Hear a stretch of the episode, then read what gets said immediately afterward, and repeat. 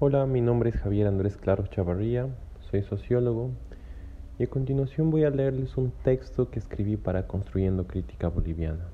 El texto se titula ¿Quién me representa? Hace un par de días, durante una entrevista realizada por un medio de comunicación boliviano, el dirigente cocalero del Chapare, Andrónico Rodríguez, expresó la siguiente frase. Ella no me representa refiriéndose a Yanine Áñez, presidenta transitoria del Estado Plurinacional de Bolivia. Dicha expresión generó una pregunta que comenzó a dar vueltas en mi cabeza.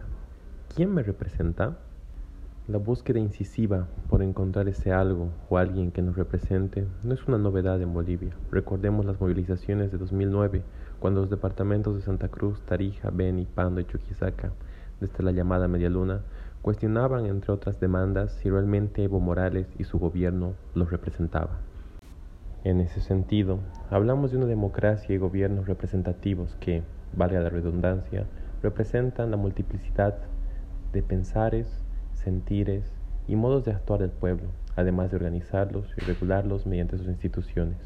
Sin embargo, me pregunto, ¿es admisible que un individuo y su cuadro administrativo que ejercen el poder representen a la multiplicidad?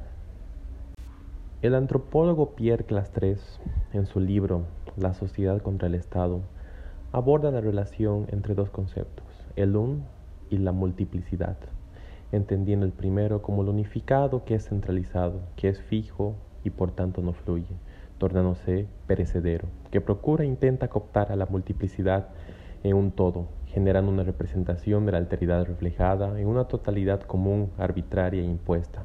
Este tipo de representación podría ser el Estado, comprendido como un ente que cuida los intereses colectivos, los organiza y administra. El Estado subordina la alteridad a un supuesto bien colectivo, englobante, a partir de proyectos de extensión cultural, en que lo múltiplo es reificado a través de un referencial cultural llamado de lenguaje nacional, que aparte de un modo de visión esencialista que se presenta e impone formas de sentir, pensar y actuar representados en sistemas fundamentalistas. De ese modo, cabe hacernos una nueva pregunta.